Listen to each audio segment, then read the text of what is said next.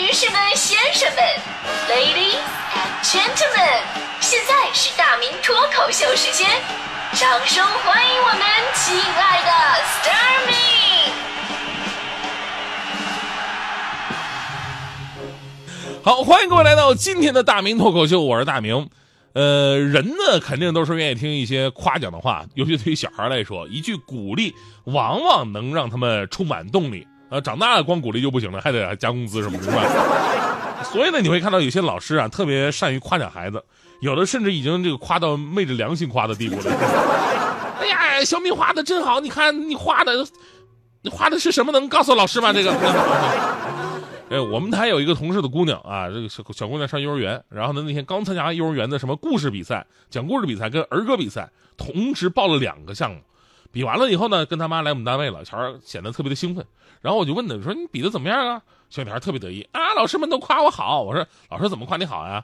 小女孩说，呃，讲故事的时候，老师夸我唱儿歌唱的特别好啊，唱儿的时候，老师夸我讲故事讲的好。所以说，这天他当老师真的不容易啊。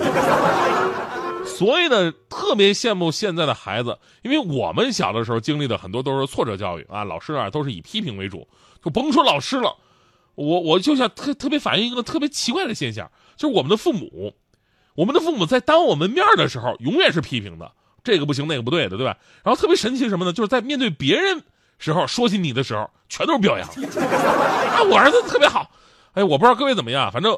我小时候，父母啊对我都是批评多，不光是学习，生活当中点点滴滴，看到什么不顺眼就能批评你一句。就算到现在，我你看我都我都快人人到中年了，啊，我妈看着我还是各种批评。上次回去，我妈说：“儿子，有些话你可能不爱听，但是不爱听妈也要说。熬夜对身体特别不好，玩手机也不好。你说你能不能少吃点肉？节目里边能不能不要总跟女主持人在那嬉皮笑脸、严肃点做节目，不行吗？” 我我我我听完啊，听完以后我还是非常诚恳的点点头，我说：“妈呀，您说的对啊，这些话我确实不爱听啊。”但我们也知道，这个父母啊，这里边充满着满满的对你的关怀。不过，确实有大部分孩子在成长的经历当中，里边夹杂着各种各样来自于父母的批评，其中呢有一些是实质性内容的，对吧？你听完以后能能吸取一些教训。而有一大部分则是父母们负能量的宣泄，让孩子们听到之后吧，就会非常不开心。而就在前不久，相关机构就对这个让孩子不喜欢的批评进行了一个总结。上个月底呢，相关部门呢联合在京发布了《青少年蓝皮书：中国未成年人互联网运用报告（二零一九）》，这里边就指出了说，根据各个城市学生的调研。蓝皮书整理出孩子最不喜欢家长说的五句话，这五句话每一句都不是说，哎，说只是当下家长的口头禅。我跟你说，每一句说出来，立马能得到我们所有年代人的童年共鸣。所以接下来呢，您看看啊，您作为孩子有没有听过这五句话？而作为家长，您有没有说过这五句话？第一句就是赶紧写作业去。这句话其实听起来没什么问题，就是普通的催促学习。对吧？你作业没写完，你当然赶紧写作业去。但是，他被使用的环境往往跟一个孩子玩什么东西正玩在兴头上呢。然后呢，家长这句话让他戛然而止。更有一种情况是，就是当孩子跟家长处于某些争执的时候，眼看着孩子就要让父母哑口无言了，然后父母用这句话给我写作业去，给自己写为，而且对孩子造成了报复性的打击，是吧？我小的时候跟我爸。玩那个任天堂那个游戏《坦克大战》啊，《坦克大战》，我俩配合着玩，结果我俩经常配合不好，到后后面几面的时候就被敌人端了老窝的时候，然后呢，我俩经常彼此埋怨，最后往往就被我爸一句“赶紧写作业去”，直接撵走。第二句孩子不喜欢的话什么呢？就是你看看人家的孩子，对吧？小时候不知道啊，以为这真的就是一种对比，直到长大了以后才发现，其实我们每一个人都有一个。叫别人家的孩子的宿敌陪伴成长，这个别人家的孩子呢，从小人家就不贪玩、不打游戏、不上网，一心只知道学习，长得好，性格脾气也都好，听老师家长的话，学习倍儿棒。后来考上特别好的大学，考上了公务员，还读了研究生，交了土豪的男朋友，或者是迎娶了白富美，工作好，吃得开，做饭做家务一流水平，外语都会好几门。上大学人家只要花四百块钱生活费就够了。而我们永远是那个被全方位碾压的那个。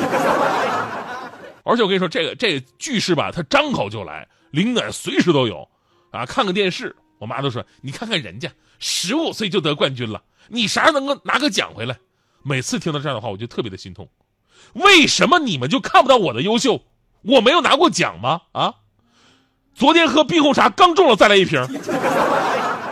怎么这么快你们都给忘了呢？真是，孩子最不喜欢家长说的第三句话呢，就是不准看手机，不准看电视，不准玩游戏，等等等等。总之呢，就是各种直接的娱乐限制，毫无商量余地，一刀切掉了你跟快乐所有的联系。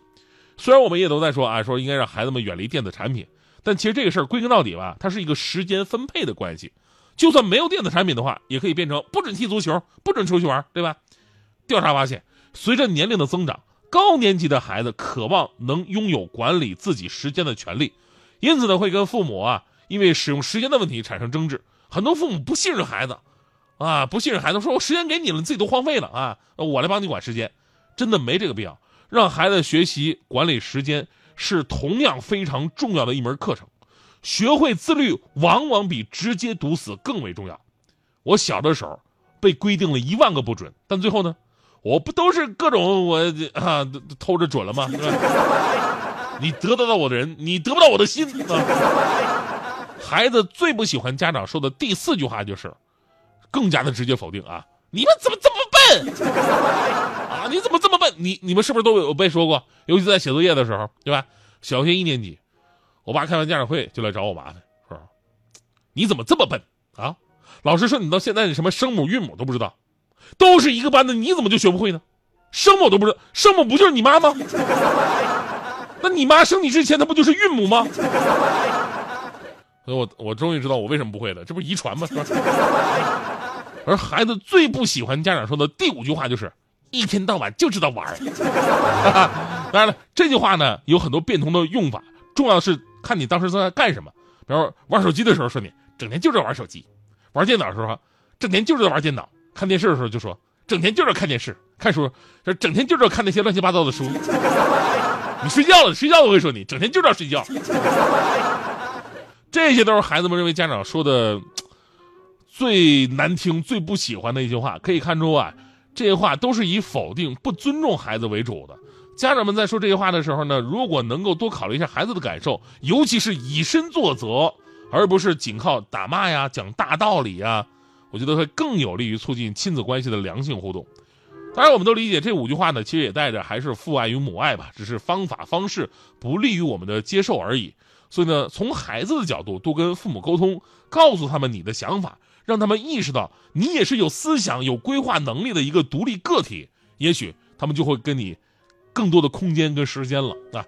最后呢，不要埋怨父母，可怜天下父母心。主要吧，就是咱们的父母小的时候，他们也是这么过来的。有一次我去我奶奶家，我就深刻感受到了。那天呢，我在我奶奶家，我用他们家那个电脑看那个王力宏演唱会，王力宏演唱会啊。然后我奶奶就走过来，在后边背着手看了一会儿。哎呀呀呀呀！你看看啊，人家那个卖矿泉水的小伙子都已经这么出息了，这家伙山呼海啸的啊！卖矿泉水都能当大明星，所以啊，你不努力能行吗？整天就知道玩电脑。淋过淋过的雨，吹你吹过的风，比风雨还亲密。两个人的影子，在同一个天地，拥有一样的回忆。